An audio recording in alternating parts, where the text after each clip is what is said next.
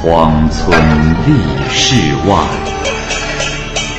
孤灯笑蓬莱。雁作人间雨，旷世岂了斋。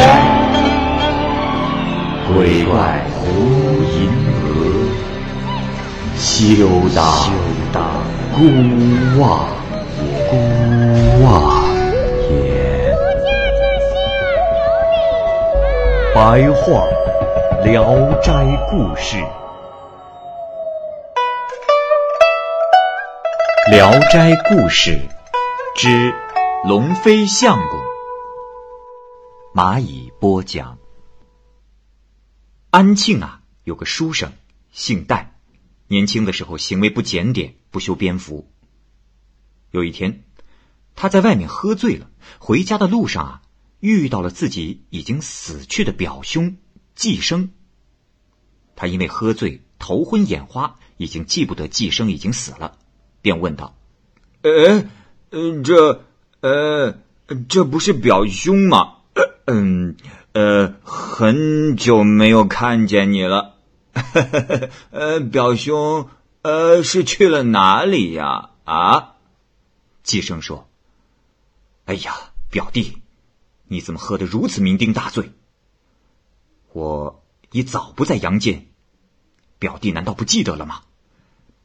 戴生这才恍然大悟，但醉酒之中也感觉不到害怕，便问。哦哦，呃，小弟呃呃想起来了，呃呃，不知表兄在阴间做什么呀？季生回答说：“啊，这段时间呀，在转轮王殿下管理文部。”那戴生又问：“哦，那嗯，表兄定然知道呃这人间的祸福？”季生说：“哦。”这个自然，这是我的职责，又怎会不知呢？啊，只是过于繁琐，若不是我很关心的人，已经记不全了。哦，对了，表弟，三年前我偶然查阅簿册，却看见了你的名字，表弟可要当心呐。那戴生急忙问：“上面写些什么？”季生说：“哎，不瞒表弟呀，我只能告诉你，地狱中。”已经有了你的名字了。戴生很害怕，这时酒也醒了，就苦苦的哀求季生拯救他。季生说：“哦，表弟啊，你也莫急，此事并不是我出力就能解决的，只有积德行善方能改变。只是记录你日常的恶迹不测已经堆了一尺厚了，除非有大善行。”方能挽回啊！唉，只是你一个穷秀才，又能有多大的能力呢？就算是日日行善，没有一年多的时间，也不能抵偿你的罪过呀。现在为时太晚了。哦，不过表弟也莫绝望。如果你从现在开始身体力行的做善事，就算是进了地狱，以后还能再出来啊！戴生听完，痛哭流涕，伏在地上苦求寄生。但是，等他抬起头来，那寄生已经无踪无迹了。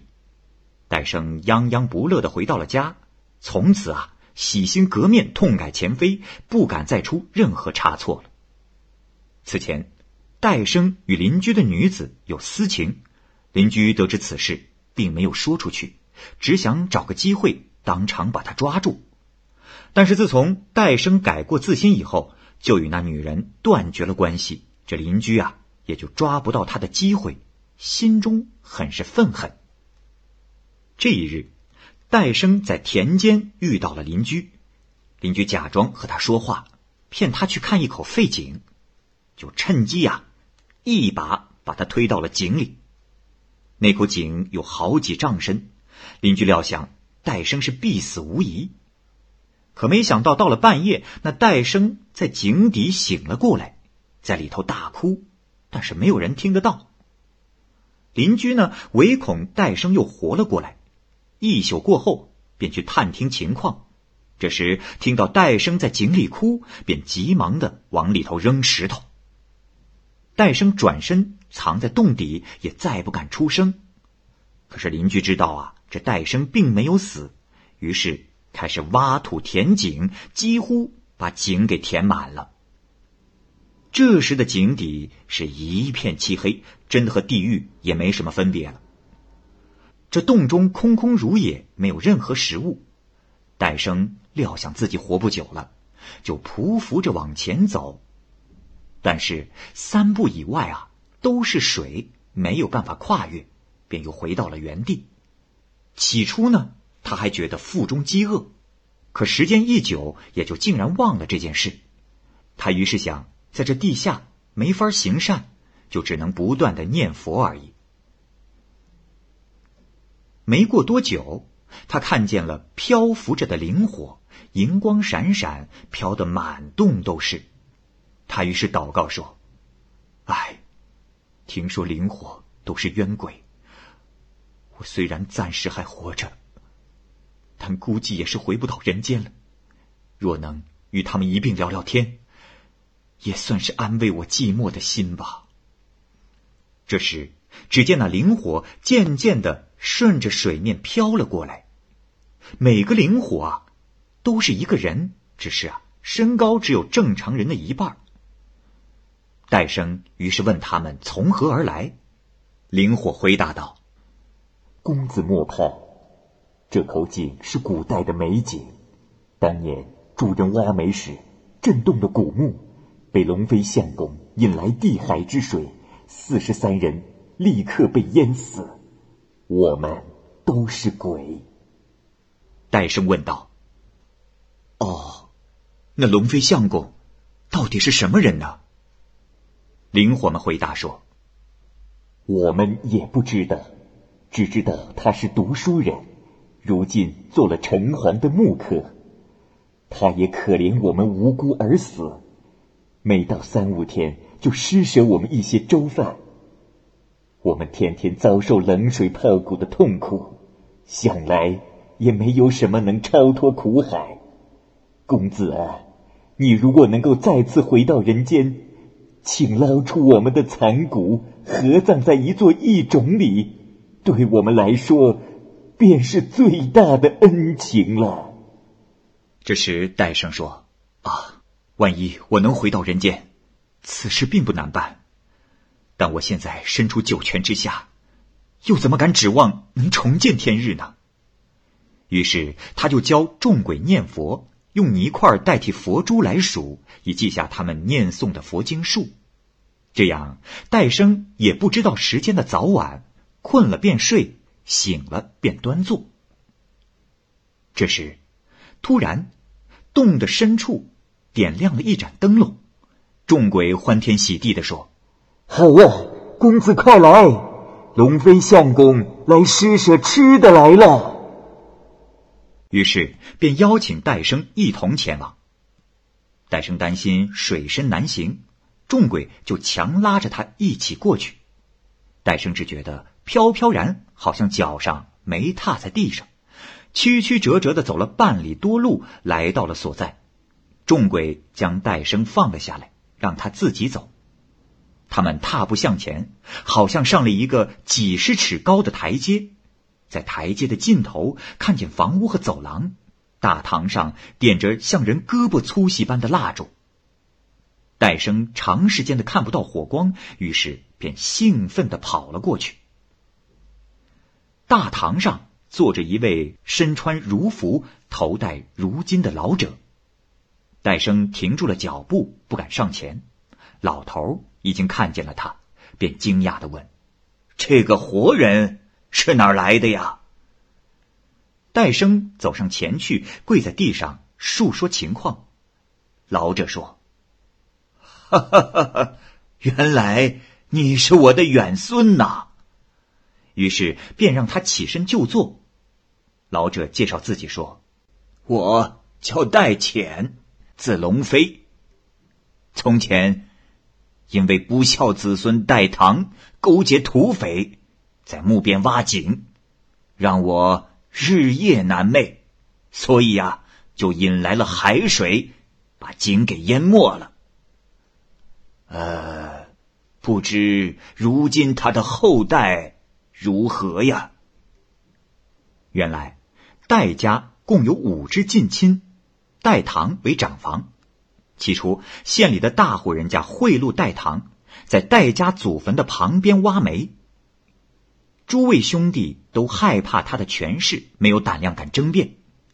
不久，地下水突然冲了起来，采煤的工人全部淹死在井下。那些死者的家属纷纷到官府告状，戴唐与那大户人家皆因此事就穷困了下来。戴唐的子孙至今也没有立锥之地。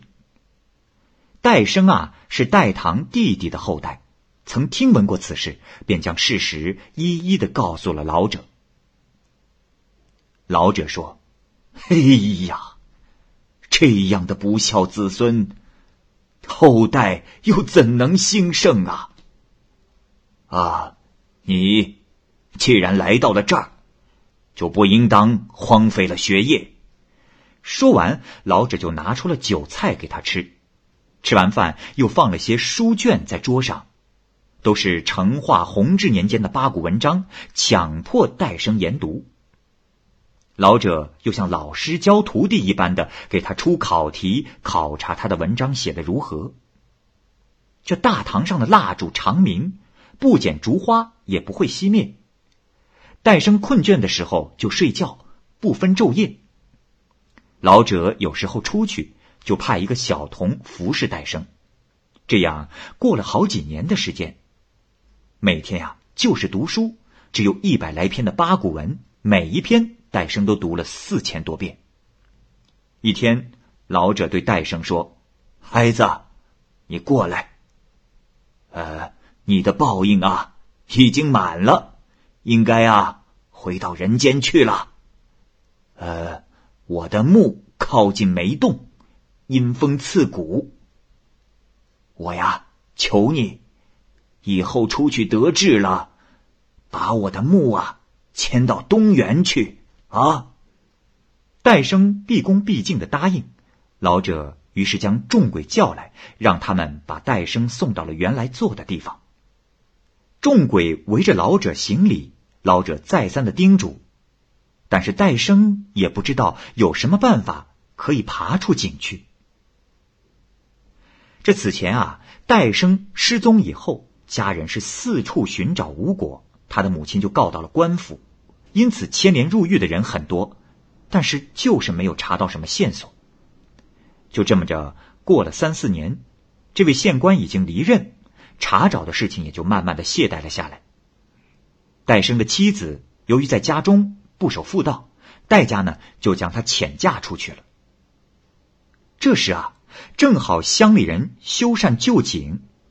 下到洞中，发现了戴生，一摸发现戴生仍然活着，大为的惊讶，就急忙到他家去报信。